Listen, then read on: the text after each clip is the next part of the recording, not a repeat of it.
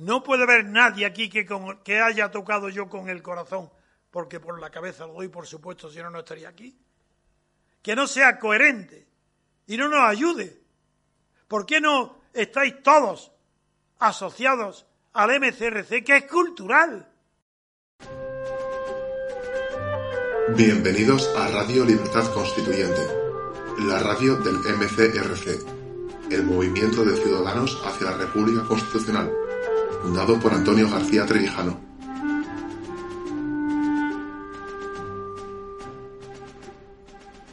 Buenos días, estimados oyentes de Radio Libertad Constituyente. Me llamo Fernando de las Heras y hoy hacemos un programa especial de fin de año o de principio de año. Con nosotros está Pedro Manuel desde Madrid. Hola, Pedro Manuel. ¿Qué tal? Encantado de estar todos juntitos. Eh, así da gusto encontrarse con buena gente. También está Gabriel Sánchez desde Gua- Guadalajara. Hola, Gabriel. Hola, ¿qué tal? Eh, encantado de estar con vosotros y con toda la audiencia. Álvaro Bañón desde Murcia. Hola, bienvenidos todos. Me gusta estar con personas que saben que en asuntos humanos primero va la voluntad y después la razón. Que al que le gusta el dinero, primero va el dinero y después los argumentos para conseguirlo. Al que le gustan las mujeres, primero van las mujeres y después las razones. Y al que le gusta la fama, tan, todo lo mismo. Y por supuesto, al que le gusta el poder, esa es su primera pasión y después razona. Eso somos nosotros. Primero va la voluntad y después los argumentos. Las cuestiones humanas. Y lo primero de todo, buenos días a todos y a todos. ¿Verdad, Álvaro? Y a todos y a todos, como decía don Antonio García Trevijano. Muy bien. Y por último, pero no por ello menos importante, Juanjo Charlo desde Brasilia. Hola, Juanjo, ¿cómo estás? Hola, ¿qué tal amigos? Encantado de estar aquí con vosotros. Bueno, pues traemos un nuevo programa de Partidocracia entre líneas, eh, especial, por supuesto, porque aquí estamos muchos de los que hacemos los programas. Y no sé si queríais comenzar con alguna noticia que os haya impactado mucho de este final de año o de, o de todo este curso académico, de todo este año, perdón. ¿Queréis comentar alguna en particular, Juanjo? Bueno, yo creo que ya que vamos recorriendo más o menos el año, aunque es difícil porque todavía no disponemos de los resúmenes que hace la prensa de todo el año, que no sé si lo sacarán mañana, ¿no? Pero claro, o, eh, estamos grabando el día 30, pues todavía no los tenemos. Pero yo creo que el primer gran aldabonazo político que hubo en el, en el 2022 a nivel nacional fue la, la crisis en el PP. Y, y bueno, no, eh, tenemos un artículo eh, del país que es de opinión de Pablo Ordaz, que es de, aquella época, del 24 de febrero de, del 22, y, el título es muy gracioso, que hace un guiño a Casablanca, a la película, y lo titula ¿Qué escándalo? Aquí se traiciona. Eh, y eh, continúa casado, se achantó, claudicó, pidió clemencia. Ya no le importaba tanto la corrupción como su propia supervivencia. Eh, luego el artículo, bueno, no, no vamos a leer ya eh, partes del artículo porque conocemos todos los, los sucesos que, que ocurrieron ahí y cómo acabó la crisis al final con, con, la, con el fin de Casado y la, y la imposición de, de. Y Yo creo que, que esto es un gran, aparte, eh, es un indicativo bastante bueno de, cómo funcionan los partidos estatales, cómo, cómo funcionan desde, desde que, co- como Michels descubrió a través de la ley de hierro de las oligarquías. Y aquí vimos un ejemplo muy claro, cómo inmediatamente ante, ante los navajazos internos eh, que buscaban eh, pararle los pies a, un liderazgo en auge, que eh, en principio ahora es regional, como el de Isabel Díaz Ayuso, eh, automáticamente la, eh, un, liderazgo nacional del PP leve, bueno, liderazgo no, jefatura, eh, pues eh, ya eh, eso hay que pararlo. Pasó en su día con Esperanza Aguirre y Rajoy y, y pasan todos los partidos con los que ahora aquí se llaman varones regionales. Y claro, la jugada a, a Casado y a su secretario general le, les, les salió el tiro por la culata, porque al final eh, eh, dentro de lo- los, sobre todo lo- los jefes regionales del partido eh, rápidamente pusieron a Feijóo para, taponar esa crisis y aquí paz y después gloria. En esto que dices, señalar el sol es indicar que estamos dominados por oligarquías. Si esto fuera una dictadura o una tiranía, lo que pasa en, cuestiones secundarias no afectaría tanto. Si pensamos en la dictadura franquista, donde vienen todos, esta crisis en el PP sería como una crisis en el que está colocado a nombre de la falange, a nombre de los butés y a nombre de los militares. Sin embargo, ahora, como estamos dominados con oligarquías estatales, que son el enemigo, que no es el dictador ni el tirano, sino las oligarquías, pues lo que les pasa a ellos se convierte en una cuestión que le da un renombre, bueno, una importancia todo el mundo hablando de esto, cuando esto hubiera sido en otras cuestiones que, oye, que el jefe de, el que ha puesto para que se encargue Franco, que se encargue de las universidades o que se encargue de los sindicatos, hay una crisis ahí y se están peleando. Pero esto aquí, pues la cuestión es que estamos dominados por oligarquías estatales, que son nuestros enemigos. Las oligarquías, hoy, que se han cargado a las élites y al pueblo, porque se lo han cargado y siguen cargándose, que ni ni élite ni hay popular.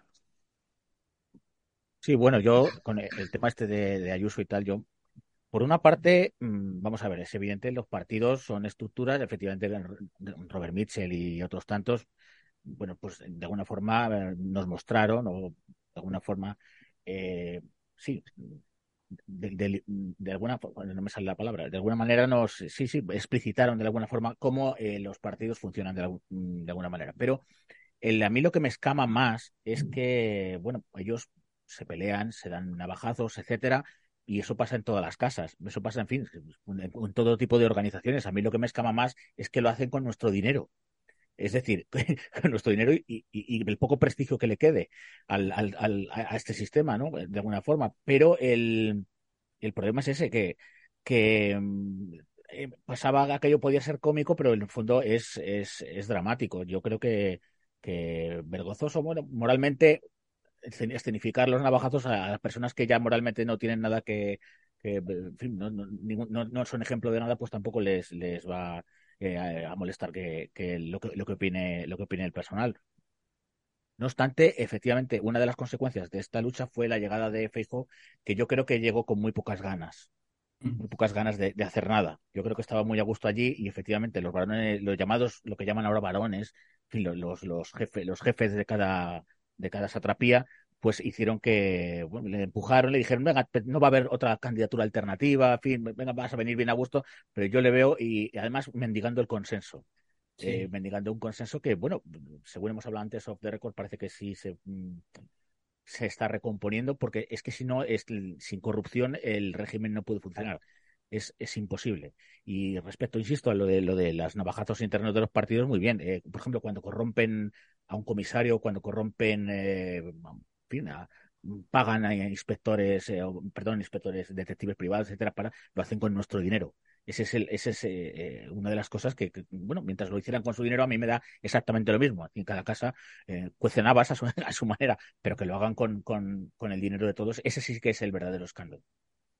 Bueno, pues sí. yo, sí, no, simplemente a lo que añadí vosotros, además la noticia de Juanjo me parece lo de la traición, aquí se traiciona y tal, ¿no? O sea, es, es que es, es, muy llamativo. Y al hilo de lo que ha dicho también Gabriel, claro, eh, siendo la corrupción factor de gobierno como es, la traición es un instrumento de ese factor de gobierno, evidentemente. Si la traición, pues la traición es, es una muestra más, una manifestación de toda esa corrupción y de la corrupción de las peores, de la corrupción moral, ¿no? Y si nos, pues, que vamos a extrañar de que se traicione dentro de los partidos, es que parece que ha descubierto el periódico este ahora, pues nada en absoluto. Si, si tenemos una monarquía de partidos es porque Juan Carlos traicionó a, a su padre. Y además este luego ha sido traicionado por su hijo, por Felipe VI, que no quiere ni conocerlo. ¿No? Entonces, y a su vez, bueno, pues, eh, y a su vez traicionó también a Franco, Juan Carlos, es decir, sin la traición es absolutamente imposible que perdure la, monarquía de los partidos que tenemos ahora, en una oligarquía que, como decía don Antonio, es la peor, porque eh, la división social no se corresponde siquiera con la división de las oligarquías, sino que se corresponde únicamente con la división de los propios partidos políticos empotrados en el Estado, que es decir, no, no existe eh, ojalá esto fuera una oligarquía, ¿no? Como, como las antiguas. De eso Gabriel sabe mucho más que yo, en la que esa división social se correspondía con la división de la oligarquía, pero no, no, aquí ni eso siquiera, ¿no? Esto es, lo peor que hay. Y entonces, claro, ¿de qué nos vamos a extrañar? Si la traición también es factor de gobierno, como, o es por lo menos manifestación de, esa corrupción general que hay, incluida la peor de todas, que es la moral, que es auténtico factor de gobierno, efectivamente. Sí, de todas formas no hay que preocuparse con esto de que espiar con nuestro dinero porque ahora ya como van a cambiar el código penal, ¿no? Y ya no... Lo han cambiado, ya lo han cambiado. Y además no sé si habéis visto eh, que le hacen a los jueces decir que la noche es el día y esas cosas. Pues dice, no, si el delito está tipificado en el mismo arco penalógico, no se puede no se puede considerar que no le perjudica, o sea, que es más beneficioso. Y, dirá el tío que está metido en la cárcel, ahora resulta que me están diciendo por ley que estar cuatro años en el trullo es mejor que estar dos años en el trullo, ¿no? O sea, porque lo dice en un papel en el boletín oficial del Estado. Fantástico. O sea, esto es la cuadratura del círculo que jamás hasta ahora no había visto yo semejante cosa, vamos. Y además, ahora que no hemos seleccionado ninguna noticia de la polémica del Consejo General del Poder Judicial y de los delitos de, malversación y de sedición, porque como ya esto está presente a lo largo de todo el año, pero que lo podemos comentar ahora a raíz de lo que ha dicho Pedro, es que encima ya es no solo manipular las palabras concretas, es que se refieren a que cuando no ha habido lucro personal, es que robar para tu partido es puro lucro personal es hacer favores, que esos favores se devuelven. Pero, pero vamos a ver, eso es como el poeta que decía, dime lo que es lucro, lucro eres tú. Es alucinante porque... Claro, pero, eh, a un juez cómo va a tragar eso. Sí, pero también es porque en el, en el, como diría Jung, uno de, tengo detrás a Freud, ¿verdad? Jung, el, el que iba a ser su, su legatario y que finalmente rompió con él, pero el, famoso inconsciente colectivo. En fin, un, concepto muy un poco difuso realmente. Pero bueno, eh, dentro de tú preguntas a cualquier persona, en cualquier, eh, a cualquier españolito de a pie, como se suele decir, eh, oiga, el, tema de la corrupción, y solo conciben la corrupción como corrupción económica. Es decir, mm, cuando, como ha dicho antes Pedro, la, madre de todas las corrupciones es la corrupción moral. Una vez que se corrompe la moral, ya se abre la caja de Pandora, ya uno se, corrompe de, muchas formas, eh, vendiéndose a veces en especie, a veces em, eh, trepando a través en una escala pisando cuellos, pues efectivamente ya no, se tiene, la moral ya ha quedado eh, disoluta. Pero es, y, es como cuando hablas también, por ejemplo, de, crimen. En España, un crimen es para alguien dice un crimen es algo que tiene que ver con delito de sangre. Que se dice, no, no, cuando no, un crimen en la segunda acepción de, la palabra. Y es que también es el problema de no conocer bien nuestro, nuestro, nuestro idioma. Es, es, es, es, una acción o, que se comete con dolo, ¿no? De alguna forma. Eh, por tanto, el, como decía don Antonio, de recuperar el lenguaje y cómo este régimen había corrompido la, la, la propia lengua española, eh, es necesario, por nuestra parte, aparte, ya sabemos, tenemos una labor titánica, devolverle a las palabras su, su, su, verdadero, su verdadero significado. Y por tanto, cuando, abre, cuando hablemos de, corrupción, que el, el, el, personal empieza a ver que no solo existe la, la, corrupción económica, que, claro, a mí me han llegado a decir algunos, dicen, bueno, mientras me roben los míos, que ah. si, caer, si es caer bajo y, y verdaderamente es muy triste, muy triste decir que me roben, pero como son los míos, o sea, es, también una proyección de la irracionalidad, de la falta de reflexión, de la, fin, y de, por supuesto, de una serie de disvalores que la propia, las propias oligarquías han ido implantando. El, otro día estuve hojeando el, libro de Pasiones de Servidumbre de don Antonio y que lo recomiendo a todos nuestros eh, televidentes y oyentes. Y, claro, y habla de cómo se fueron implementando estos, estos no valores, es, este, este, es, esto, voy a decirlo así, esto con mayúsculas, eh, a, través de, o sea, durante el momento de la, de la transición. Como si se dilapidaron una forma incluso de, de, vida, una forma de pensar, una forma de estar en el mundo por eh, esto, esto que tenemos ahora, que es un mejunje, una papilla eh, que, que no se sostiene por ningún lado. Sí, fíjate, Gabriel, eso que dices tú del crimen es, me, ha llamado mucho la atención y es tan cierto como que el código de, enjuiciamiento procesal de los delitos penales se llama ley de enjuiciamiento criminal. Y dentro de la ley de enjuiciamiento criminal está el enjuiciamiento de todos los delitos, es decir, la malversación también, el cohecho, todos los delitos, no solo los delitos de sangre. El código, el equivalente a la ley de enjuiciamiento civil, por ejemplo, en el proceso civil, en un proceso penal es la ley de enjuiciamiento criminal. Pues eso significa que el crimen no es solo los delitos de sangre, claro.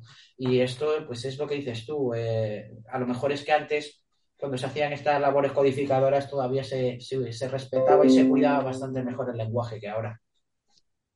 De lo que estáis hablando, o sea, si la acepción que hay de democracia vulgar es la democracia material, ¿cómo, ¿cómo se sostiene la democracia material con este privilegio tan descarado y tan desvergonzado hacia los separatistas de Guerra Republicana de Cataluña que les hacen una ley? Pues es que es el privilegio pero si es que es una manera desvergonzada de, privilegiar a los tuyos. Y luego todavía tengo que decir que hay democracia material, pero si hay privilegios por ley, es solo, es, por apuntar en lo que estés diciendo. O sea, realmente estamos, decía don Antonio García Tribijano que este es el régimen soñado por los ricos y por los poderosos, que parece ser que no hay nadie a la izquierda que, que se dé cuenta que todo el mundo quiere hacer un partido de la izquierda para participar en un régimen soñado por los ricos y por los poderosos y el, régimen soñado por los ricos y por los poderosos privilegia por ley a unas personas concretas.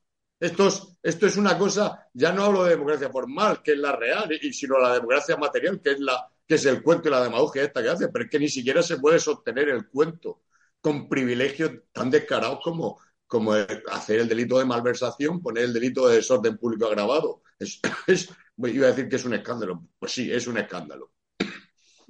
Antes ha dicho Gabriel la, frase que le dice mucha gente de que mientras nos roben los nuestros, ¿no? Eh, que, como, viéndolo bien. Y yo siempre que pienso en los nuestros, los vuestros, los suyos, etcétera, eh, me acuerdo de, la frase aquella de Nietzsche de lo que posees te poseerá. Es decir, que hay gente que cree que los de su partido, el partido que ellos votan, son de los suyos, pero es que ellos son del partido, que no es lo mismo. Ellos de repente pasan a ser esclavos de una serie de, dogmas, de ideas, y se sienten representados por el partido, aunque luego realmente no lo están. Yo cualquiera... Identificados. Lo que se sienten es identificados. Ese es el problema de verdad. Representados nada. Lo que se sienten es absolutamente identificados. Lo que pasa es que esa identificación está eh, favorecida en la construcción institucional de lo que tenemos ahora, de tal manera que se transforma la identificación en integración en el Estado. ¿eh? Entonces, si tú transformas la identificación en integración, ¿para qué quieres la representación? Hombre, eso es muy antiguo, eso, eso es muy viejo, eso eh, está trasnochado, está superado absolutamente. Hay, hay, una frase de Goethe que no me la sé, voy a decirla un poco mal, pero que al final todos acabamos al servicio de artilugios que nosotros mismos hemos, creado, que es mucho más bonita cuando le dice él, en el fondo que mm, creas una, máquina, un aparato para servirte de él y al final acabas sirviéndote de él. perdona, acaba el aparato sirviendo, sí, acabas tú sirviendo al aparato. Tengo la garganta otra vez con las dos estas. Y eso es lo que, se va. Eso es lo que le pasa al Estado de la Nación. Claro, eso es. La nación genera un Estado y luego el Estado es el que se apropia de la nación, que es lo que ocurre hoy en día. Al punto de que incluso se convierte en ideología el estudio de esa maquinaria. Ahí tienes el constitucionalismo. ¿Qué, coño es el constitucionalismo? O sea, tú pasa, paseamos por una cátedra de Derecho Constitucional y veamos lo que se enseña allí la mentira. El ismo del constitucionalismo es un ismo de ideología, no de estudio científico. Es decir, lo que ellos quieren que sea eso, lo transforman en ciencia. Y en ciencia que se enseña como, como, como la verdad absoluta. Eh, luego decimos, pero ¿cómo es que están las universidades colonizadas por los partidos políticos? Coño, hasta el punto de colonizadas que lo que son es una, son granjas granjas, auténticamente granjas del pensamiento que domina, del pensamiento hegemónico que está eh, o que rige esta oligarquía de partidos ahora mismo. El mal, el mal absoluto de que vivimos ahora es que los hechos vienen de las ideas. Claro, si tú te vas a África a contarles cosas de estas o te vas a países islámicos, se ríen Yo es que tengo una idea y, esa idea hago el hecho de la Constitución. Y eso, eso no, es que no es, que ya no es ni ideología, es magia es magia, es, es hechicería o brujería. Es terrible eso. Y además hay escuelas filosofales que defienden que los hechos vienen de las ideas y se lo creen ellos mismos. Bueno, la, Revolución Francesa, eh, fijaos qué artefacto crearon, no solo se cargó a sus hijos, sino que se ha ido cargando literalmente. Es más, yo, yo soy de los que opinan que eh, incluso el pensamiento ilustrado, que, se ha convertido también, es una ideología en sí, la ideología del progreso, etcétera, que no, están apegadas a los hechos de ninguna manera, dieron, eh, al final acabaron con, con, la muerte de Europa en, su, autodestrucción en las dos guerras mundiales, sin lugar a duda. O sea, es una, dijéramos, es una, una de las bases, entre otras, la modernidad, el, el, avance tecnológico, etcétera, que llevó, al final al, a la hecatombe del, del, 45. Pero fijaos el otro día, hablando con un, eh, a, raíz de lo que dice Pedro, y sobre todo me refiero a Pedro porque es, es eh, del mundo de las leyes. El otro día hablaba, hablaba yo con un estudiante de Derecho, mm, ya estaba acabando la, carrera, ¿no? Y hablando de, mm, de las leyes, de la ley y tal, sobre la legitimidad de las leyes, ¿no? Y poco menos al final me venía a decirnos que hay que cumplirlo porque es la ley. Y entonces yo he hecho, en falta un poco eh, lo que es la filosofía de las leyes. Es decir, porque, mm, ¿cuál es el sustrato intelectual, aparte del sustrato experiencial, para que una ley al final se codifique? más allá, o sea, incluso anterior, anterior al, al, tener un representante que luego vaya a debatirla a una asamblea elegida, o sea, con una asamblea donde existe la representación de, los electores a la hora de, bueno, debatirla y luego plasmarla en un, en un eh, lo que debería ser el, boletín oficial de la nación. Como don Antonio García Trevijano propone eh, con el, Consejo Legislativo y el presidente del Consejo de Legislación, frente a hoy en día que es un instrumento, claro, que tiene el BOE, lo estamos viendo ahora. Pedro Sánchez, bueno, Pedro Sánchez para mí es un, es un le voy a decir un puto crack. O sea, Pedro Sánchez es un, es un puro sangre del régimen del 78, pues sabe que no hay, no hay contrapoderes, no hay check and balance, como, como dicen los pijos, que le paren y él sabe que puede hacer lo que quiera. Y, pueden decir misa. Y luego, además, en, en, este mundo que vivimos, donde lo que ayer era noticia, mañana ya no es noticia, no es noticia, decía, ha pasado y la gente el, este ritmo que, hace que, no profundicemos en las cuestiones, bueno, ya da igual, mañana se le ocurre otra, otro disparate, eh, lo publican en el web y no pasa nada, ¿no? no porque además sabe que no le puede pasar nada. Es decir, entonces, viendo a los estudiantes de Derecho, volviendo al inicio de mi intervención, es tremendo. O sea, es muy, eh, es que hasta peligroso. Es muy peligroso. Es muy peligroso. La ideología del progreso, que has dicho, la ideología del progreso, claro, las personas ven el progreso como todo lo bueno. Pero vamos a ver, si tú, por ejemplo, la escritura es algo muy bueno, las ventajas se han obtenido. Ahora, la escritura se ha llevado por delante una tradición oral. Es decir, a no le gustaría tener un abuelo o uno en el pueblo o uno en el barrio que te cuente historias cuando eres niño a la luz de una, pues, iba a decir, de una vela y que se te dispare la imaginación. Pues eso se lo lleva a la escritura, se lo lleva por delante. Entonces, decir que el progreso no es todo lo bueno, es decir, que porque la ley es un progreso, ya no se puede decir, oye, ¿y qué es lo que me quitas? O sea, eh, yo ya sé lo que me das, pero lo que me das también me lo quitas.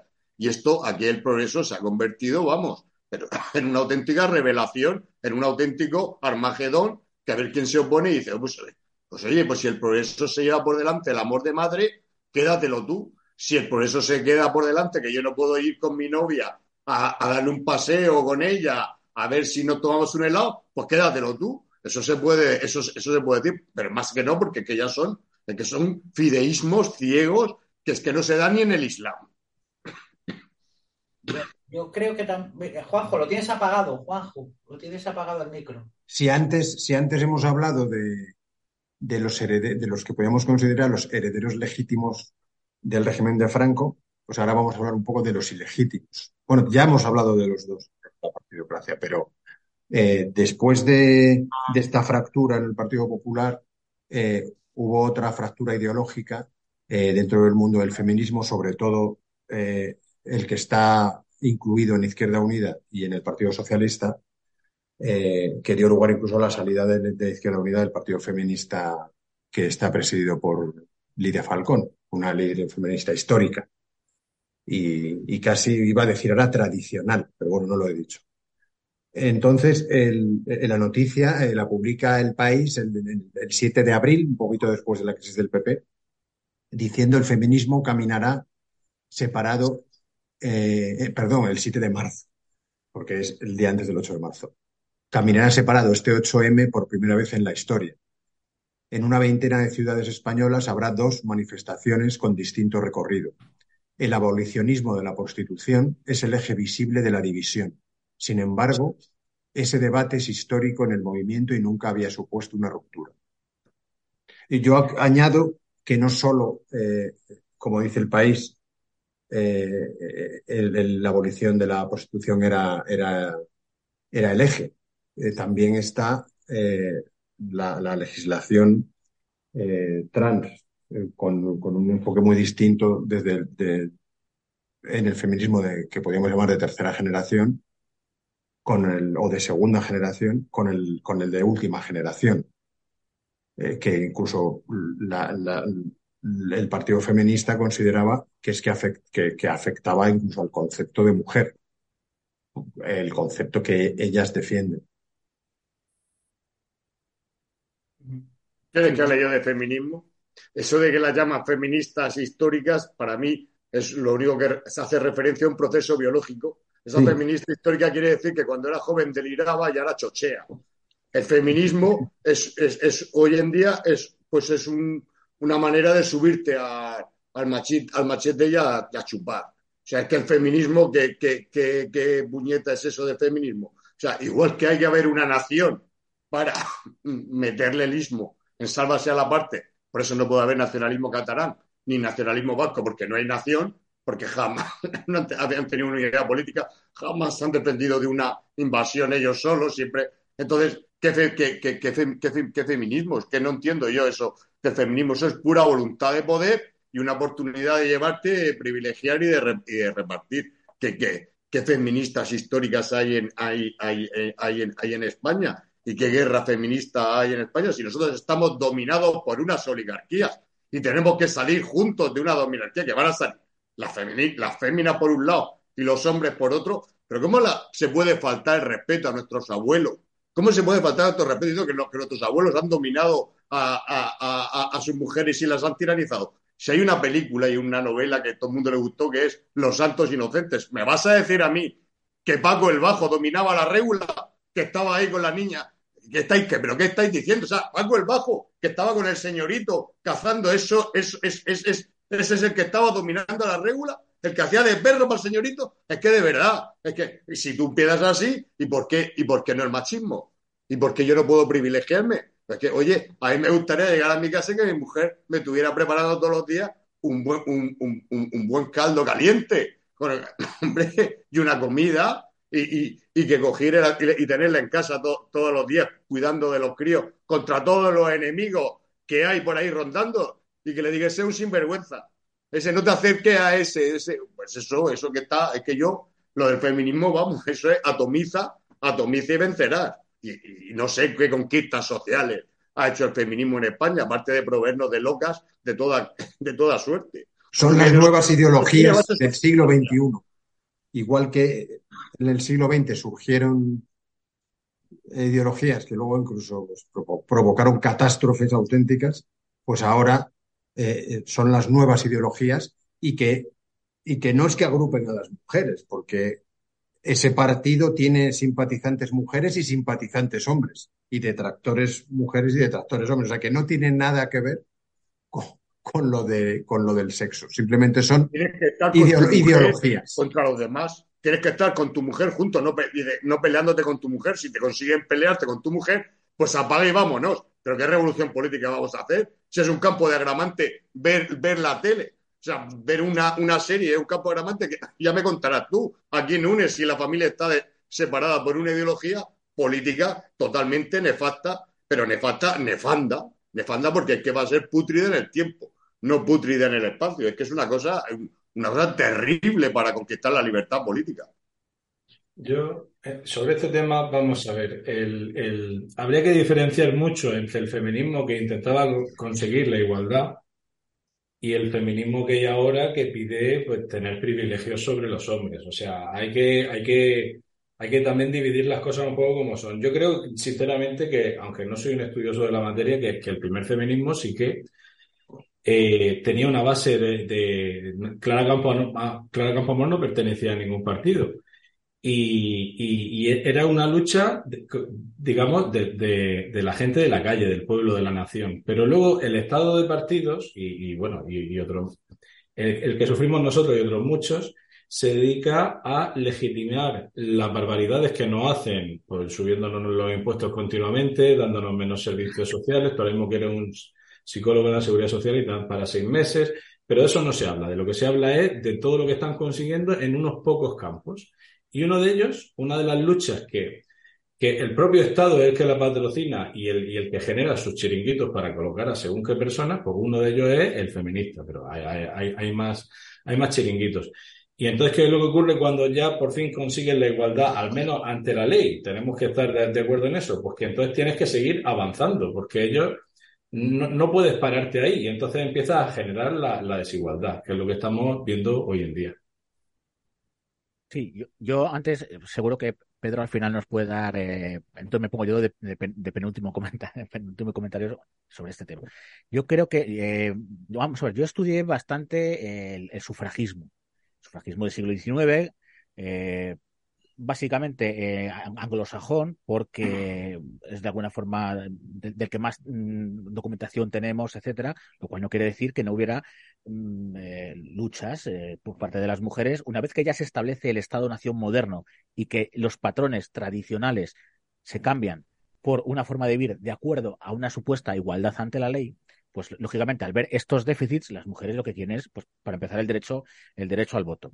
Luego, hace, hace poco eh, estuve leyendo un poco sobre los feminismos del siglo, lo que llaman feminismos del siglo XXI, y ahí ya pues empiezan que tercera ola, cuarta, yo ahí ya me pierdo. Yo, yo, yo lo reconozco que ahí ya, yo ahí ya me, ya me pierdo, ya no, no sigo. Pero eh, yo lo que creo es que, como ha dicho Fernando, em, es feminismo desde el Estado. Es decir, mm, y claro, eh, y, y, a mí mm, el tufo que me da es, primero, bueno, en España, eh, cualquier democracia tiene que tener una cosa que se llama isonomía legal. Isos viene de, no recuerdo si era del latino o del griego, isos, que significa eh, más o menos iguales, ¿no? Eh, o sea, todos iguales ante, ante la ley, ¿no? Y, evidentemente en España eso no se cumple. No se cumple cuando literalmente la presunción de inocencia no se aplica igual a un varón que a una mujer en casos y cuando existen tribunales especiales de violencia de género. Mm, lo cual, bueno, pues eh, habla, de, habla de, cosas que todavía son muy perfeccionables, cuando no eh, hablar abiertamente de la revolución de la libertad política colectiva para poder establecer eh, instituciones y que luego las leyes sean, sean legítimas y, justas. Y bueno, y como digo, también me huele mucho a, a, pasta, a dinero, a dinero y a privilegio, sin lugar a dudas, porque desde el Estado, desde el Estado, bueno, con las herramientas del Estado, mejor dicho, eso de, de desde eso no está no está bien dicho del todo, ¿verdad? Como decía don Antonio, desde tal, desde la inocencia, desde con las herramientas del Estado, crear em, discordia y con manguerazos de dinero, pues claro, yo creo que por otra parte aquí también en el, em, claro, el tema está por medio de la polémica de, los transexuales. Entraríamos en lo que em, se habla ismos del, siglo XXI, o también se llaman, los, los anglos lo llaman ideología woke, todas estas historias, al final es un mare magnum que, que es difícil un poco, tienes que, meterte muy a fondo para esclarecerlo, pero significa de alguna forma que mm, yo creo que el, llamado feminismo eh, tradicional, el de Falcón y compañía, parece que no estaba dispuesto a aceptar que los transexuales estuvieran en pie de igualdad frente al Estado con lo que eran las feministas clásicas, ¿no? Porque no, em, y aquí entra, entra el tema del biologicismo, ojo, que también es muy peligroso, Cuidado, sobre todo el biologicismo, como insisto, regado desde el Estado. Cuidado, cuidado, cuidado, cuidado, cuidado, cuidado, que el siglo XX está ahí. Y creo que efectivamente eh, es tema de chiringuitos, como ha dicho Fernando, y, de, de dádivas desde, desde, desde el BOE, de alguna manera.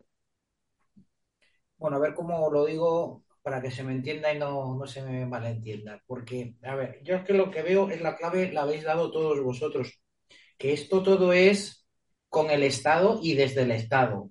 Efectivamente. Entonces, cuando una aspiración a la igualdad legal o, un grupo ideológico pretende imponer sus aspiraciones legítimamente desde la sociedad civil, me parece perfectamente legítimo, eso es lucha por el derecho, ¿vale?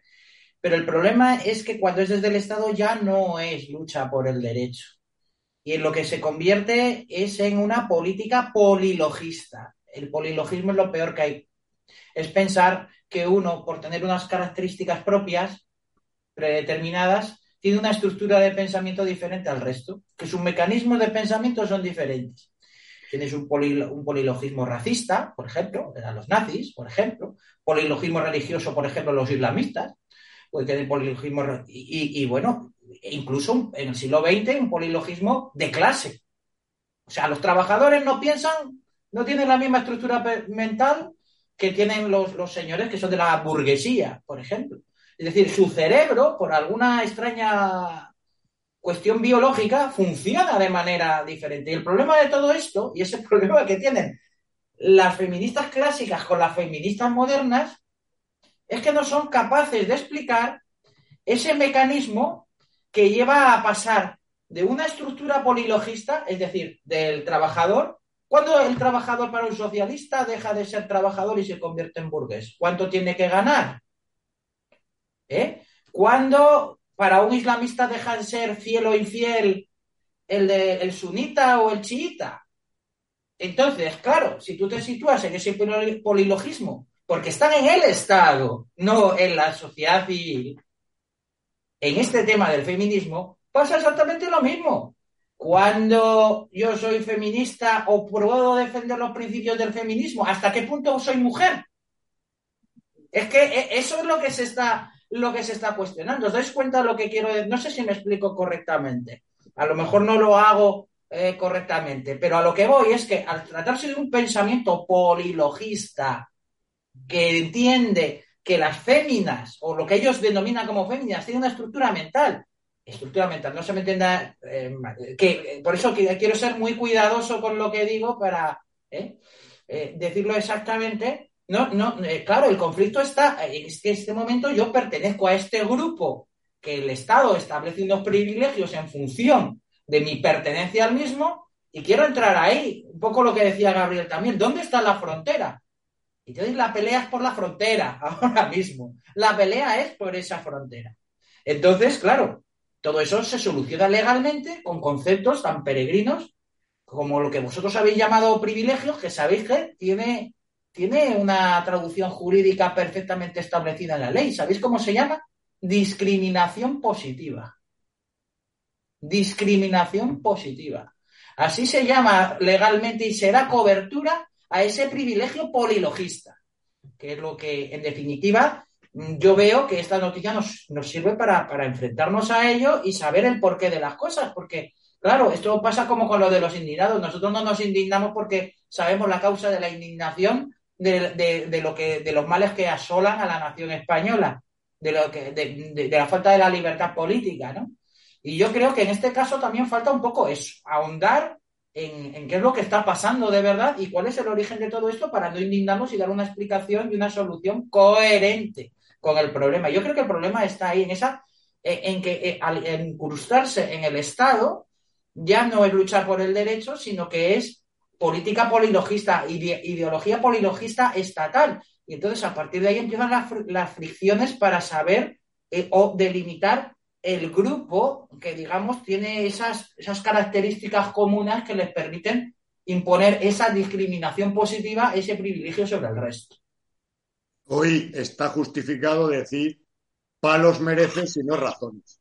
Esto que está escrito y se puede decir, tú estás en la calle solo y cuando te vienen con locuras, tú tienes que decir, yo no voy a argumentarte nada, y como sigas argumentando te vas a llevar una masca. Pero tú qué te crees? ¿Yo estoy loco o qué? Es que es verdad, eh, fijaros de lo que acaba de decir del polilogismo. Si te vienes con el polilogismo, dice, pues te vas a llevar una masca. Como sigas hablándome a mí en la calle, que yo estoy solo y no estoy para tus delirios ni nada de eso, porque yo quiero vivir con mis amigos, con mi familia y sin enloquecer por culpa por culpa de, la, de, una razón que ha perdido la cabeza porque no tiene, está vinculada a la verdad, ya va sola y, el que la, y, el que la agarra hace con ella lo que le da la gana. Eso es. Y hablando de los males que asolan a España, eh, vamos a pasar a otra noticia eh, que es económica, que generalmente no hablamos mucho de economía en el canal, eh, y es de, del periódico El Mundo, que esta es reciente, esta es de, diciembre, porque habla de las previsiones de la OCDE para España, que vuelve a rebajar el crecimiento de España para 2023 y avisa de que la creación de empleo será nula a lo largo del año. Eh, deja la cifra eh, para el año que viene en apenas un 1,3% de crecimiento del Producto Interior Bruto y aunque también revisa al alza el año 2022, constata la desaceleración económica. El paro, por su parte, se quedará anclado en el 12,9%.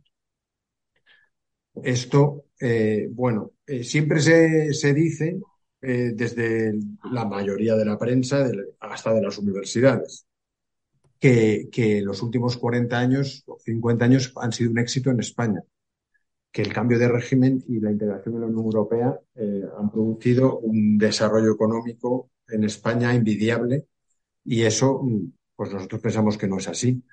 Lógicamente ha habido un desarrollo tecnológico, solo faltaba.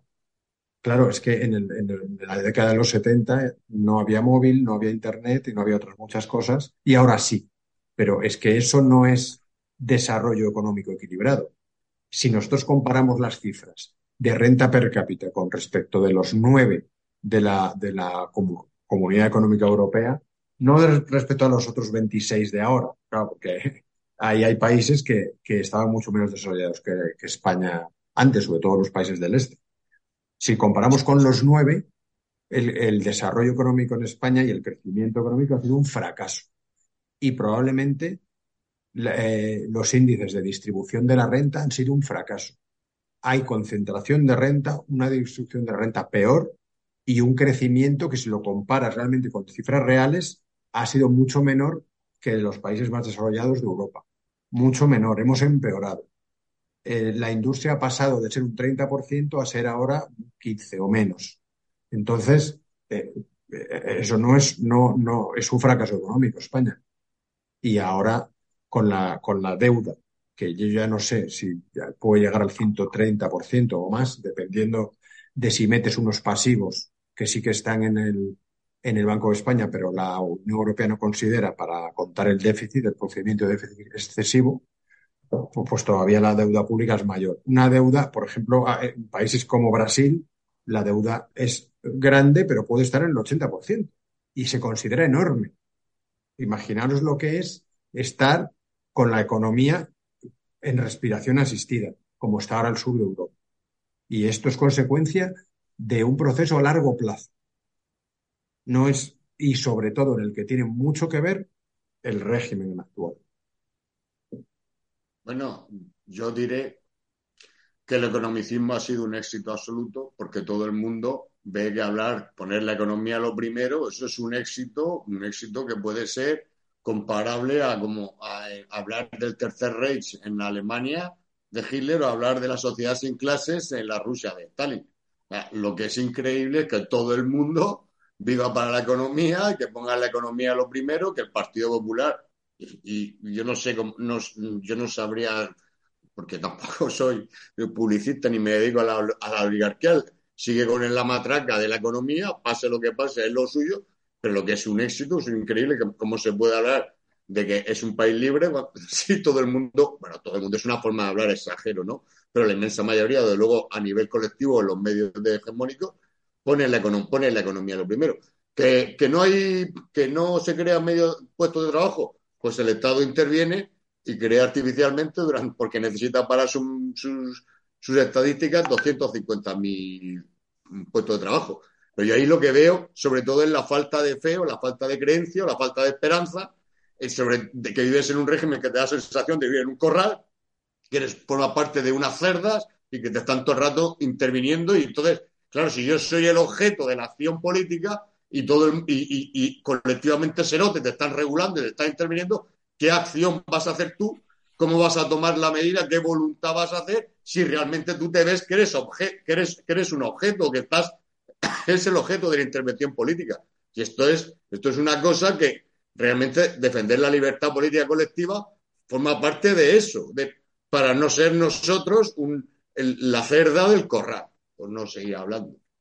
los españoles en general.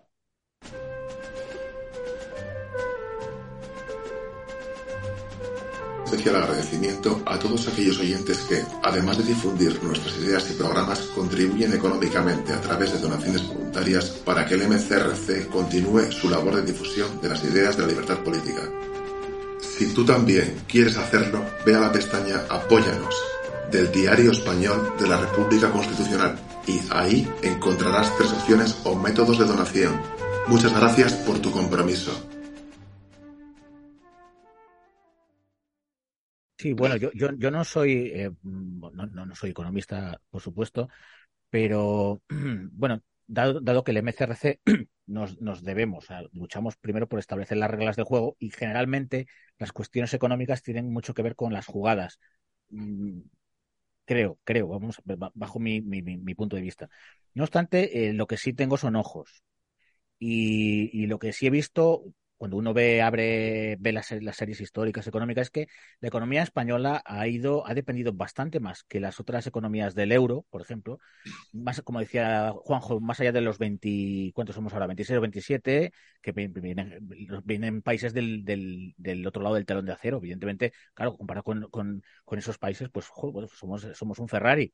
Pero no, dentro de efectivamente los que estamos en el euro, el, el, España siempre ha estado al albur de las corrientes más, más desprotegida y de, más dependiente de las corrientes económicas mundiales.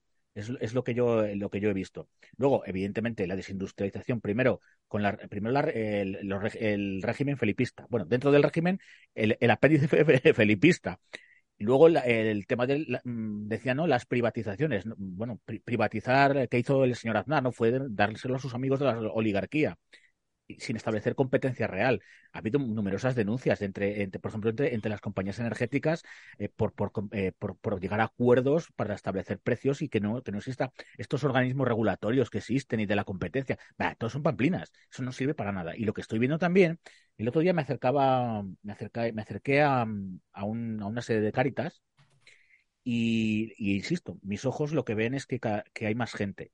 Hay más gente que, más gente que el año pasado. Y, y eso, insisto, eso no se, no se puede tapar.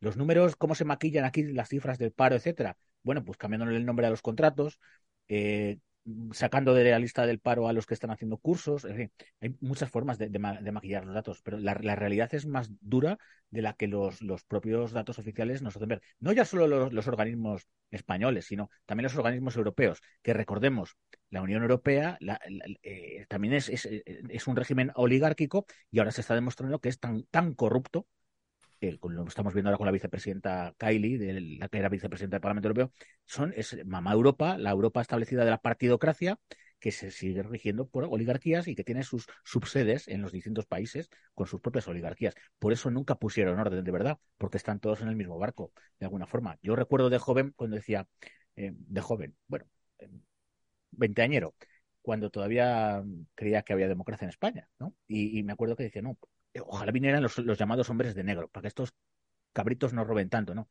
Vamos a ver, si hubiera sido algo serio la Unión Europea, evidentemente hubieran venido los hombres de negro. Bueno, se los mandaron a Grecia. Que los, pobres y sin embargo Grecia está teniendo muy buenos datos, lo cual, lo cual aquí hay una, serie de, cuestiones.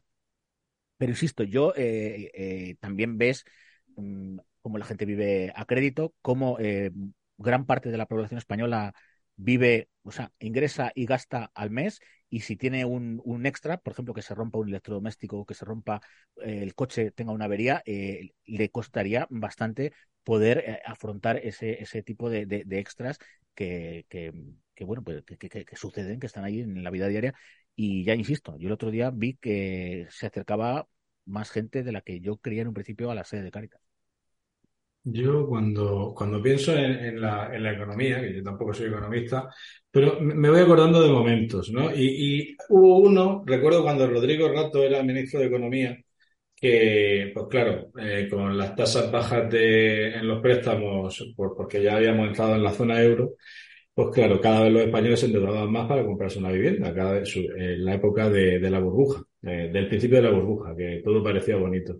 Y le preguntaban al rato y él respondió algo así, no me acuerdo esas, las palabras exactas, pero que si los españoles se endeudaban más, era porque eran más ricos.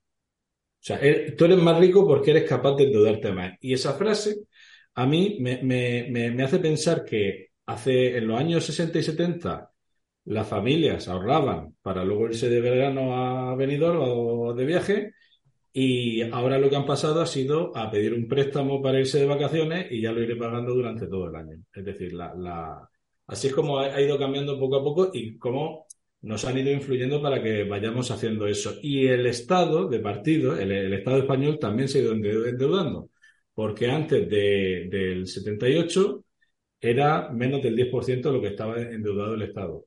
Ahora es mucho más del 100%. Es decir, con Rajoy ya pasamos la barrera al 100% y ya no sé si estaremos en 130. O...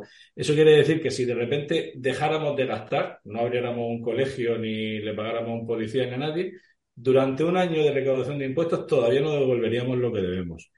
Y ahí eh, eh, paso a hablar de, lo que, de lo que hablaba Gabriel Sánchez de, de los hombres de negro. ¿Cómo se consigue tener un poder, tener una posición de privilegio en, un sitio como en la Unión Europea? Pues teniendo mucho más dinero que los demás y prestando dinero a cambio de favores políticos. Eh, no sé si os acordáis que cuando España, se, eh, España tenía una, una, opción de veto en la Unión Europea y dejó de tenerla porque de repente se le dejó a España un montón de dinero y entonces se, eh, creo que fue Zapatero, pero no estoy seguro, el que, el que pasó a decir que, bueno, vale, que, que España no tuviera, no tuviera opción de veto. ¿Por qué? Porque le, prestaron a España un montón de dinero que sirve para que un presidente, el presidente de turno consiga terminar su legislatura. Y eso también me, recuerda en Murcia, Valcárcel, cuando, cuando estaba, que decía, es que no me dejan que me endeude, refiriéndose a que no, no le dejaban a que endeudara más la región de Murcia. Y yo decía, pero si cuando este hombre se vaya, la duda nos la quedamos nosotros. ¿Cómo es que no me dejan que me endeude? Ya llegaba hasta el punto de la simbiosis de yo soy Murcia, como para decir, no me dejan que me endeude. Ahora que hablas de los ingresos en los años 60 y 70, solo hacer una prueba fácil, si conocéis a alguien mayor, vuestro padre, abuelo, familiar, lo que sea, que tuviera un sueldo en el año 80, por ejemplo, coger que os lo diga, el sueldo mensual que ganaba neto y, entrar en la página de, del INE, que es muy fácil, y ahí con hay una pestaña del IPC que te permite actualizar ese dinero para ver lo que, lo que esas X mil pesetas al mes de aquel año, del año 75, 80, por ahí, lo que es ahora, lo que ahora sería en euros del año 2022. Y os llevaríais grandes sorpresas. Y así se ve lo que, lo que ha avanzado o no España realmente en la economía. Es una cosa que suelo decir por ahí a veces, muy fácil, una prueba muy fácil, una multiplicación. Bueno, yo, Dime, perdona. Sí, Pedro, perdona, perdona, que me he saltado yo tú, que eras el último. No, no, solo iba a decir una cosa, que yo sí que creo que, bueno, sí que mm, efectivamente, y como también decía Gabriel, nosotros no nos no estamos en las jugadas, estamos en la regla de juego, pero sí que creo que hay cierta relación entre la, política, o mucha relación entre la política, el derecho y la economía. No, no en vano, la, Facultad de Ciencias Económicas antes no existía, era la Facultad de Derecho, donde se daba economía, o sea, no existía la Facultad de, Economía. Y sí que es cierto también que eh, existe una relación, yo creo que directa, de que a mayor libertad política, también mejor bienestar económico. Y, igualdad. E igual, porque tiene. Porque igualdad posible. Exactamente. Por la cuestión jurídica, en primer lugar, por, el, por una cuestión que es. Dos cuestiones esenciales: el control del poder y luego la seguridad jurídica, que supone la separación de poderes y la independencia judicial y el principio representativo. ¿no? por eso, y si relacionamos esto de la economía con el derecho, a mí la Unión Europea me sobra. Me sobra hasta que no sea capaz de que exista una unión de verdad jurídica. Desde el momento en que un tío que pretende la secesión de una parte de España se va a otro país de la Unión Europea y ese fulano no es automáticamente devuelto a otro país miembro de esa unión para enchironarlo, el resto me sobra. Hasta que eso no pase, el resto es que me sobra. ¿Vale? Y solo para terminar con este tema, yo no quiero decir más sobre economía, la mejor medida para acabar eh, o para mejorar la economía, bien, rebajar la pena de malversación, nada más. No tengo más que decir. Y, eso sí es un motor económico, ¿eh? Eso sí que es un motor económico. Y para que se vea la relación entre la economía y el derecho. Y conexo con la economía, eh, tenemos otra noticia del mundo, que esta es del 3 de mayo de 2022, que dice, eh, la sanidad pública alcanzó en 2021 su máximo histórico de pacientes en lista de espera, más de 700.000. La media nacional para someterse a una intervención es de 123 días y por comunidades Cataluña es la que más personas tiene en espera. Imaginaros si, si la evolución económica de España no es satisfactoria, imaginaros ya lo que supone con el sistema sanitario que, que culturalmente en España, ya incluso aparte de las reglas de juego, eh, ya es, eh, eh, forma parte de, la, de la idiosincrasia de las últimas décadas, que hay una sanidad pública de un nivel muy aceptable. Sí, ha habido. digo independiente de las reglas de juego, porque eso, ah, aunque, aunque pueda haber ideologías o jugadas que propongan que solo haya sanidad privada más liberal, Mm, eh, yo creo que este asunto de la sanidad pública en el sur de Europa al final se ha identificado, y probablemente también en Francia, y, también en Reino Unido, no solo en el sur de Europa y Alemania, se ha identificado ya culturalmente, hay una, digamos, hay una hegemonía cultural con que tiene que haber una sanidad pública importante, independientemente de las ideologías. Eh, yo creo que incluso los que promuevan, si hubiera libertad política, jugadas más liberales respecto a la sanidad tendrían que tener en cuenta que para aplicarlas en, países como España tendría que ser de una manera muy paulatina y a muy largo plazo.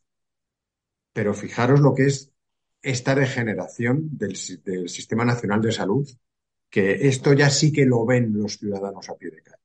Vas a hacerte una prueba simple y te y, citan para no sé cuántos meses. Es que ese tema, mira, por ejemplo, cuando don Antonio fue a Europa con este tema de la de las cuentas, que fue Centeno también, ¿os acordáis? Y todo aquello. Si es que yo creo que esto no es una cuestión de jugada o de regla de juego, ni siquiera es una cuestión de orden casi penal, ¿no? Porque al fin y al cabo, eh, lo que se trata es que si tú has, de, a ver, por el sistema que tenemos de seguridad social, al fin y al cabo, y lo que se trata es de que no estafen a la gente, ¿no? Básicamente, que si tú has estado cotizando, pues que no te lo quiten, ¿no? No, es otra cosa. Es el, sistema que tenemos, de hecho, es que en realidad, bueno, esto se llama, se ha llamado la historia penológica eh, un sistema Ponzi un sistema piramidal de reparto, bueno, eh, que Madoff está en la cárcel por una cosa así, ¿no? Quiero decir que entonces de lo que se trata es de que no es de que si tú quieres sanidad pública o, sanidad privada y con libertad política, eh, pues esas opciones se manifestarán, yo creo, y, que y eso vendrá por lo que elijan, ¿no? Los gobernados en su momento. Sino lo que se trata de en el momento actual es de si te están robando o no te están robando, que es una cuestión mucho más eh, quiero decir, prosaica y sencilla que cualquier ideología liberal o, intervencionista, ¿no? Si directamente si te han quitado el dinero o no te han quitado el dinero del bolsillo, es tan sencillo como eso, ¿no? Yo recuerdo cuando, cuando empezó el COVID, que claro, estábamos todos muy atentos a lo que ocurría en los hospitales, eh, Alemania tenía unas tasas de muerte muy inferiores a las de España. Y una de las cosas que decían muchos médicos era que, allí había cuatro veces más de, de, UBIs, de unidades de, vigilancia intensiva, comparado con España. Es decir, tenían muchos más respiradores, tenían mucho más. Sí, una, una estructura muy superior y entonces se podía cuidar a las personas que estaban al límite de la vida y la muerte y que por eso allí se, se, pues se salvaba muchísimo más la gente. Pero en cambio en España, pues el contador que tenemos es, pues hablábamos antes de la violencia de género, pues tenemos un contador que es de la violencia de género, tenemos varios contadores, pero el contador de hemos conseguido bajar la lista de espera media española de 120 días a 100 días o a 90 días, eso no, no, no crea conciencia en la gente. O sea, a mí literalmente no es que me dé igual, pero se puede matar a gente tirando una bomba en un hospital o se puede matar a gente haciendo que la lista de espera sea de un año o de dos años. Porque si tienes a personas enfermas de cáncer y lo sabes, pero no, la, no, las operas, pues es lo mismo casi, casi que, que, matarlas. Porque, bueno, no están matando a nadie realmente. Quiero, que debemos ser cuidadosos con las palabras, pero que al fin y al cabo dejar de invertir en, sanidad tiene, tiene unos costes que al fin y al cabo son, son vidas humanas. Y esto me lleva a otro tema del que hemos hablado antes que incide en todo esto de, la, de la, seguridad social, que es eh, todos los chiringuitos que hay. Y antes se me ha olvidado comentar, pero está en relación con esto, cuando un vídeo que hay muy famoso de Rejón por internet, que se ve que le grabarían sin que, sin que supiera, que hablaba de generar estructuras para cuando no tuvieran el poder. Que, estructuras es lo que nosotros llamamos que están generando chiringuitos, ¿no? Y entonces hablaba de eso, de tenemos que generar estructuras para que estén los nuestros colocados y que en las siguientes, si perdemos el poder, para las siguientes elecciones poder eh, volver a tener influencia social para, para, para conseguir el poder. Pero todos esos chiringuitos absolutamente todos, son los que lastran luego otros servicios públicos que realmente la nación sí considera importantes, como por ejemplo la educación, la sanidad, la seguridad ciudadana, etcétera. Y, eso es lo que hace que haya tantos días de lista de espera. A mí es que solo se me ocurren cosas, bueno, porque la sanidad se disparatará siempre mientras los españoles crean que no hay más vida que esta. Con lo cual doy ideas al poder político porque es capaz Pedro Sánchez de volver a la iglesia y decir que hay vida más allá para recortar en sanidad. no, des ideas, Álvaro. Claro, claro, mejor no hablo. Porque nos van a venir. Yo ya, veo a Pedro Sánchez. Ya veo a Pedro Sánchez en el próximo discurso hablando del Valle de Lágrimas. No os preocupéis, que aquí venimos a sufrir y la próxima vida será mejor para que ya nos dejen morir a todos y nos dejemos. es que encima son tontos, porque ni siquiera lo piensan. Es que son tontos, pero si lo pensaran recortarían. Sí, claro. Y, nada, y luego hemos, eh, creo que queda Gabriel en comentar esta noticia, perdón. Muy, muy, cortito.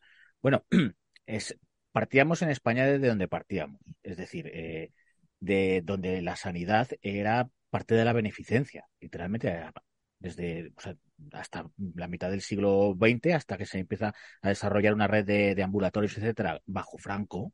También hay a Dios lo que es de Dios y al César lo que es de César. Aquí no somos de los que, bajo Franco, sí, evidentemente, igual que muchas escuelas, etcétera, etcétera. Eh, era un país por desarrollar, en cierta manera. Y, eh, por ejemplo, yo recuerdo que, claro, la asistencia médica, eh, a mí me ha contado mi abuelo, me contó mi abuelo, ya, ya no está entre nosotros, que em, a veces se acordaba con el médico cuando no tenías dinero, por ejemplo, una fanega de trigo. O sea, te, daba asistencia a tus hijos si se tenían heridas, pero cosas leves, no tampoco una enfermedad eh, a cambio de, porque no había, o sea, literalmente en especie, le, en especie, le pagaban al, al, médico. Luego hemos visto que, insisto, a Dios lo que es de Dios, a Dios y al César lo que es de César, por ejemplo, ¿por qué España tiene eh, es una de las poblaciones más longevas según, según, insisto, según organismos no solo españoles, sino tenemos una de las eh, esperanza de vida más alta. Y eso quiere decir porque hemos tenido un sistema sanitario, en parte es uno de los factores, bastante aceptable. Evidentemente las costuras se vieron, como ha dicho Fernando, en, en frente, al, frente, frente al COVID, ¿no? En el ratio que decía Fernando. Pero, em, eh, insisto, luego hay una cosa que es el, miedo a la muerte, porque se ha instalado en el chip de, los españoles que la sanidad es poco menos que intocable. Y aún así algunos se atreven a decir, vamos a privatizarla. Que insisto que habiendo reglas del juego bien establecidas, habiendo control de los gobernantes, el que quiera iniciar es como en Estados Unidos. Por ejemplo, la, idea que tienen de, la, de lo sanitario, del propio cuerpo, es diferente, es, es, aquí dirían es más liberal, no, es diferente, es más individualista. Por, de ahí que, eh, por ejemplo, allí compartir los datos entre médicos, o sea, si tú te enteras que tu médico está compartiendo tus datos de tu tratamiento con otro médico de la clínica de, que está al otro lado de la ciudad, el médico se puede enfrentar a algo y sin embargo aquí el Sistema Nacional de Salud comparte radiografías, comparte ecografías, comparte, en fin, lo tenemos asumido. Es una forma de, de ver el mundo sanitario diferente. Con reglas del juego establecidas, con libertad política, etcétera, probablemente, como, eh, como, ha dicho Pedro también, habría una opción que es invertir en lo público, otra opción, es decir, y luego la propia realidad, la propia eh, realidad del país, el propio, eh, la propia realidad económica, etcétera, de forma de distribuir recursos, pues eh, haría sobre todo el control para que la gente no montara estos chiringuitos. Y voy a decir una anécdota. Sabéis que Guadalajara, Guadalajara en el siglo y principio, siglo XIX, principios del XX, fue el, cacicado, el cacique era el conde de Romanones, ¿no? Fue era el territorio de Romanones. Bueno, no en vano, mm, por lo menos fuimos una de las primeras ciudades en tener algunos, algunos servicios que otras capitales de, lo que era Castilla, de Castilla no tenía. Bueno, algo, algo bueno había que tener. Por lo menos nos tocó, nos tocó, para algunos era un diablo, ¿no? Pero para algunos, bueno, era un amo que no pegaba mucho, vale. Pero luego el, el cacicazgo del finales del 20, principios del 21 ha sido el de la familia de Esperanza Aguirre de, por ejemplo, la estación del AVE de aquí de Guadalajara está, en, está alejada de la ciudad porque está en, terrenos de, del marido de Esperanza Aguirre. Y entonces, hablando del marido de Esperanza Aguirre, que mm, se llama del Hierro, no recuerdo, creo que se llama del Hierro el apellido. Bueno, quiso, cuando gobernó Cospedal en, en Castilla-La Mancha, una sola legislatura, eh, dijo que iba a privatizar, iba a poner su clínica privada en la novena planta del hospital de Guadalajara, del hospital público. Y bueno, pues había gente que decía, bueno, pues igual, mira, ya es un modelo mixto, ¿no? o sea, eh, lo que decir? Eh, entre gente que no razona, eh, gente que no quiere razonar, gente que dice que son los míos, y, bueno, luego este tipo, o sea, alguien que, un hospital público, decir, no, ahora me quedo yo en la novena planta y me la voy a, me, la voy a privatizar para mí, por lo menos, y decía, no es una explotación público-privada. Por favor, por favor, o sea, atenta contra el, sentido común, que como decía, aquel era el menos común de los sentidos. Este, este tipo de anécdotas, pero insisto, claro, en el chip de los españoles, el tema de la sanidad y ver que pues ya no te morías por lo que antes sí te morías, pues por lo menos eh, pues ha quedado, ha quedado, ha quedado en, nuestro, como, como dijo el, aquel el consciente colectivo.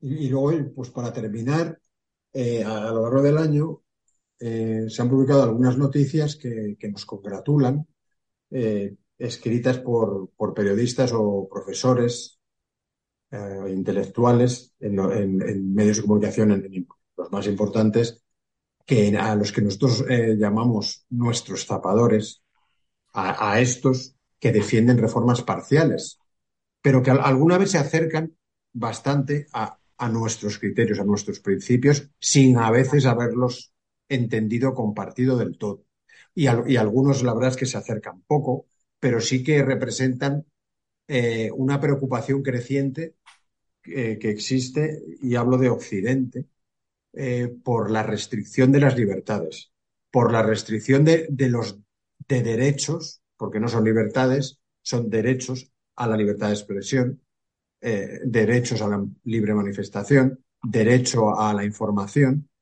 pero que como son otorgados, en España y en, la mayoría de los países de Europa, partidocracias, pues nos los pueden retirar porque no vienen de la libertad colectiva.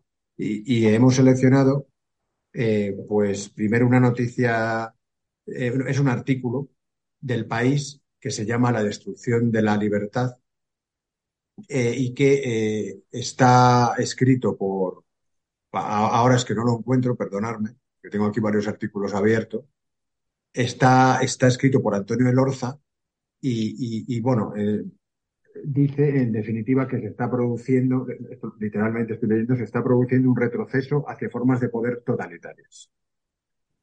Eh, el segundo artículo que hemos seleccionado es de, Libertad Digital eh, de Fernández Barbadillo, en el, en el, que dice que se llama una ley electoral que diluya la partidocracia. Ya fijaros el lenguaje. Eh, nuestros principios parece que van calando en un sector de, la, de, los intelectuales.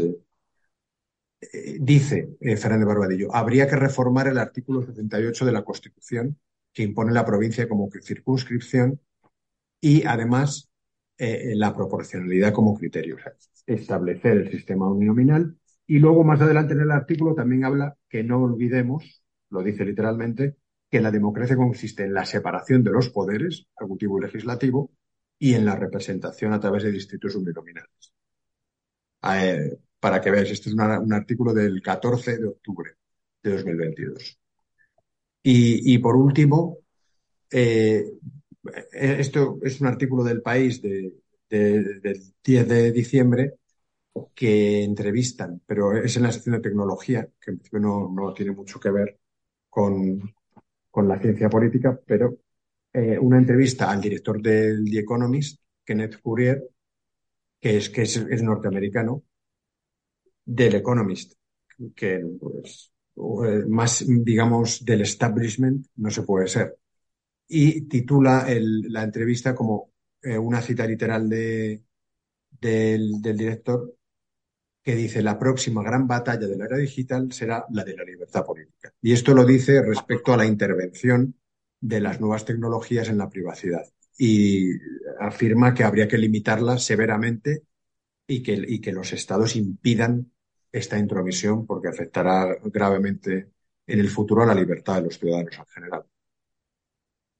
Y yo creo que nos, contra, nos, contra, nos congratulamos de que, de que nuestros principios vayan calando eh, poco a poco en los que, en los que crean hegemonía cultural, que, que son los escritores, los periodistas y, y, los, y los profesores. A ver, ¿empiezo yo? Sí, sí, empezar cualquiera. sí, sí, bien, bien, bien. Bueno, eh, a tenor de lo que has, mm, acabas de decir del director de Economist, dice, eh, que hablaba de la liber libertad política. Habría que empezar por ver reduciéndonos al a territorio, a nuestra, a nuestra nación. Eh, algunos dirían a nuestro Estado, no, a nuestra nación, a los intelectuales de, España. ¿Qué entienden ellos por libertad política? Eso para empezar, de alguna forma. Porque ahí no soy muy optimista, de alguna, de alguna manera. Y si, y, si, y si están recuperando el lenguaje, que ojo, durante la, durante la llamada transición, muchas palabras de las que, eh, que son nuestras ideas fuerza estaban en boga en parte por, por, por, supuesto por don Antonio García Trevijano, con el, el, Alternativo Democrática, etcétera, en fin, por eh, las, las revistas que él, que él, que él en las cuales escribía, etcétera. Pero había, había, por ejemplo, se debatió, hay, ha corrido hace poco un vídeo, no sé quién lo, quién lo puso, mm, eh, de Manuel Fraga cuando se debatió la, la eh, cómo iba a ser la ley electoral. Y claro, Fraga, Fraga que, mm, bueno, también él había estado en Inglaterra de embajador, defendía, la, defendía el, el distrito uninominal, el sistema mayoritario del distrito uninominal a la, a la británica.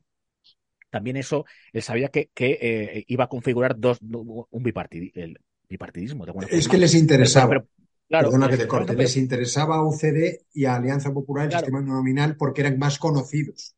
Las personas sí, también, eran, sí. eran cargos públicos del franquismo y eran más conocidos. Sí, Sí, sí, no, efectivamente le, le, favorecía, pero que también quiero decir que dice, bueno, pues es que iba, iba, a ser un bipartidismo. Bueno, todas las sociedades, al fin y al cabo, los sistemas mmm, tienden al, al, bipartidismo con, con eh, luego eh, independientes, que tal, que con una constitución en condiciones y con representación política y con ley, no tiene por qué ser, que como explicaba el otro día Pedro en, en otro canal.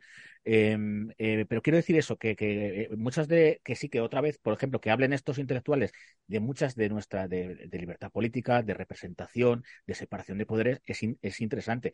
Por otra parte, otros se han visto obligados a hablar de ellos porque, se, porque las costuras del consenso estaban, últimamente estaban, eh, estaban o sea, que de alguna manera eh, han, han, hablando de separación de poderes, pero porque diciendo, bueno, que existe una cosa que se llama separación de poderes y daos cuenta que si el consenso no se recompone, pues la gente va a empezar a pensar de alguna claro, forma. Sí. Y, esta, y estas ideas van a calar más aún y, y, van a pasar de la intelectualidad un poco, van a permear, van a permear hacia abajo.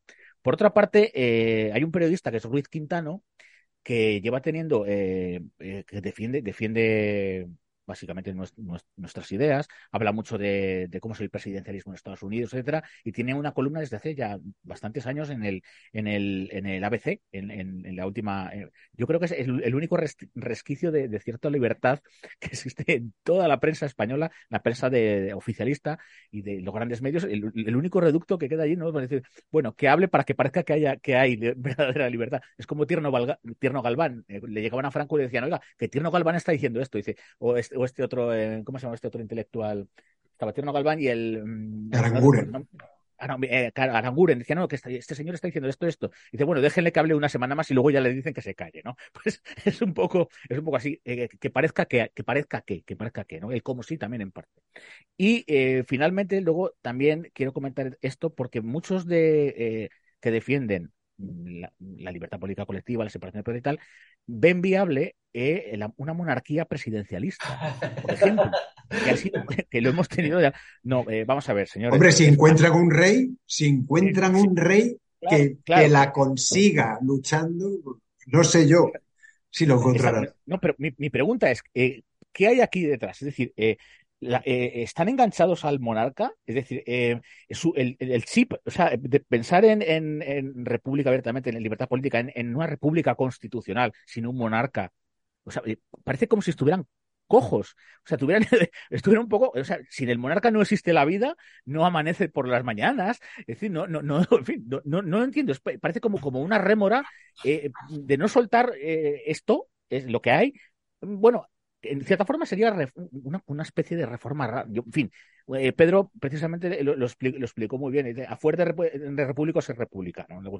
al defender la libertad y sobre todo porque el, la actual monarquía va ligada a su propio régimen, a su propio sistema de partidos. Pues, para empezar por ahí, y ya está, insisto. Y por otra parte, señores, somos personas, tenemos materia gris, Dios, Dios o la providencia, cada uno, en fin, que pensantes, es decir, no hace falta que tener un, papá que nos diga, ay, pues, ¿y qué dice el rey? o qué opina el rey? ahora, ahora muchos le critican porque dicen, no, se está posicionando. Bueno, el rey está diciendo está, está, está y, defendiendo su, puesto, que es el, que, el del consenso, y poco más. Punto. Es decir, eh, por eso quiero decir que, que todas estas eh, todas estas ideas está muy bien, evidentemente, que, que se pongan eh, eh, en, primer plano y que efectivamente es como una lluvia fina que va permeando, pero que los que los que los que todavía no lo no, no quieren defenderlo abiertamente, que tienen cierto reparo, no que hagan un ejercicio simplemente de, de, de, de análisis de la realidad, de análisis de, la, de la estructura política, en fin, de lo que tenemos de, y de, la falta sobre todo de libertad colectiva, de representación, de falta de separación de poderes, etcétera, y que y a ver si siguen defendiendo eso de la monarquía presidencialista, porque a mí me parece muy, muy, muy difícil, es muy friki. Sí. Bueno, yo creo que, en definitiva, con esto último, por enlazar con lo que has dicho tú, es que eso es imposible por una razón muy sencilla, porque en el año 78 la monarquía ligó su destino a la partidocracia. Punto. No hay nada más que decir al respecto. O sea, eh, confío, está ahí el rey y la, y la partidocracia está aquí porque fueron, la monarquía fue el elemento catalizador del consenso del año 78, sin lo cual, sin esa figura sería absolutamente imposible. vale. Bien, ¿esto por qué salen esas ideas tan estrambóticas? Bueno, pues, pues quizás sea porque estamos creciendo y esto sí que hay motivo para el optimismo en cuanto a la difusión de nuestras ideas. Y cuando una idea se difunde, pues también es, muy fácil que también eh, por ciertos lados se intente desvirtuar, ideologizar o o, sentimentalizar de, alguna manera, ¿no? Pero para eso estamos nosotros, por eso lo he estado desde el principio, en la ortodoxia del pensamiento de la libertad política colectiva, que creo que es para eso Antonio García Trevijano precisamente fundó el MCRC como instrumento de la, para la acción política y por eso quien no está en el MCRC pues será por algo, pues porque no comulga con las ideas de don Antonio en, en cuanto al menos en la teoría de la acción que él mismo diseñó. Bueno, pues ya está, punto. Muy, es respetable, pero no es lo mismo. o sea, es, que es así, ¿no? De hecho, yo creo que esta, mm, este avance en la difusión de nuestras ideas, en ese artículo, como el que ha dicho de Barbadillo eh, Juanjo, que me parece muy interesante, en cierta manera es también por, porque el régimen ahora se está mostrando de la manera más descarnada posible, en toda su crudeza. Eh, cuando también decía, creo que era Gabriel, que, que es un crack eh, Pedro Sánchez es que es un crack, tío. O sea, le dice a un periodista que es que tú no sabes quién es el que manda en la Fiscalía General del Estado, si soy yo, hombre. Eso hasta nadie, nadie lo había dicho esto hasta ahora, ¿no? Y se está mostrando el régimen en toda su crudeza. La lucha en el Consejo General del Poder Judicial, la lucha por el Tribunal Supremo y por el Tribunal Constitucional. Es que ahora ya no se cortan un pelo. Algunos, eh, los reformistas, hablan de involución. No es una involución no está volviendo el régimen atrás de lo que era, sino que lo que está volviendo es a su esencia. O sea, se está manifestando descarnadamente, sin las caretas, ¿no? Y esto sí que creo que, favorece, y soy, soy, son estos zapadores, ¿eh? los zapadores de dentro del régimen y los que dicen que están fuera del régimen, los que dicen, los que dicen, pues eh, que van allanando el camino en esas batallas parciales. Pero nosotros lo que tenemos que hacer es estar ahí para el momento decisivo. Esa es nuestra, nuestra, nuestra función. Y además crear tercio laocrático ¿no? que, consiga eso. Eso es simplemente lo que quería decir esto. Que yo creo que despedimos este año con un, nivel de conocimiento de la libertad política colectiva eh, que si miramos siete años atrás, por ejemplo, no existía. ¿no? Y, y bueno, pues modestamente creo que algo tenemos que ver y que hay motivo para ser optimistas. Como, como decía también don Antonio, eh, pesimista de la inteligencia y optimista de la voluntad, que yo creo que es a, donde nos debemos de dirigir. Vamos. Bueno, pues yo también estoy contento por las noticias que has dicho y por decir algo sobre la monarquía presidencialista, pues que la monarquía encontró en la dinastía la forma de evitar que las oligarquías hicieran de su apellido, de su familia, pues hicieran pim pam pum. Entonces, en la monarquía tradicional, claro, como sale por la naturaleza, las oligarquías se quedan con las ganas de elegir al que decide. De hecho, en España, la historia de España, pues ya sabe Carlos María Isidro y la niña, la reina niña Isabel. Yo creo que eso ya, eso esa vía hoy ya es imposible porque ya estarían todos diciendo, bueno, habría unos que se querrían llevar al rey a, educarlo ahí en Inglaterra desde pequeñico o en Estados Unidos, en cualquier centro adoctrinado totalmente, que sería un rey.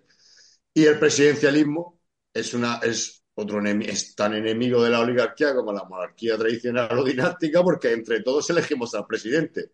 Y lo que, y lo que quieren las oligarquías, tanto en, el, tanto en un parlamento, que es elegir al, al, al que manda por mayoría, pero que en el estado de partidos es un escándalo y es una vergüenza es elegir al que, al que decide desde el mando sin tener en cuenta a nadie. O eso es el peor de todas, es que es el peor de todos los regímenes políticos en la partidocracia estatal. No existe nada. Entonces, querer hacer una monarquía y un presidencialismo y no saber ni lo que es la monarquía, ni saber lo que es el presidencialismo, es ser, pues eso, hablar palabras como si fueran, como si se pudieran mezclar todo churras con merinas o, el, madera con, o agua con aceite. ya está. Sí, yo, yo solo un apunte sobre lo que, lo, que ha dicho Juanjo y lo que habéis ido diciendo vosotros. Es como, esto, eh, cuando empezó en el 78 yo lo veo como una balanza en la que había un vaso muy, muy lleno de agua, que era el poder político, el poder económico, el poder hacer leyes, el poder mediático, todo eso tenía un peso enorme en la balanza y evidentemente estaba completamente abajo. Hace, no sé, eh, en los años 90, ¿cuánta gente sabía la palabra partidocracia o cuánta gente hablaba de la... Bueno, había una persona en la clave, desde luego, pero, pero em, poco a poco, digamos que va calando, ¿no? Y lo que vosotros decís va calando es que van cayendo pequeñas gotas de agua en el otro vaso. Y poco a poco se va evaporando eh, el, agua de la partidocracia, porque al final Tú puedes mentir durante un tiempo, pero no puedes mentir para siempre toda la vida, porque al final la, verdad va cayendo por su propio peso. Y yo, la verdad es que estoy muy contento de que sigamos haciendo estos programas porque hacen que, pues que poco a poco, esa gotita, esa gotita, cada vez haya más gente que hable de la partidocracia, cada vez haya más gente que se cuestione y que vea clarísimamente que, que lo intervenido que está el Poder Judicial y que no hay separación de poder ejecutivo y legislativo y cada vez se habla más de todo esto. Así que yo creo que tenemos que seguir como siempre y no juzgar los días por lo que cosechamos, sino por lo que seguiremos sembrando.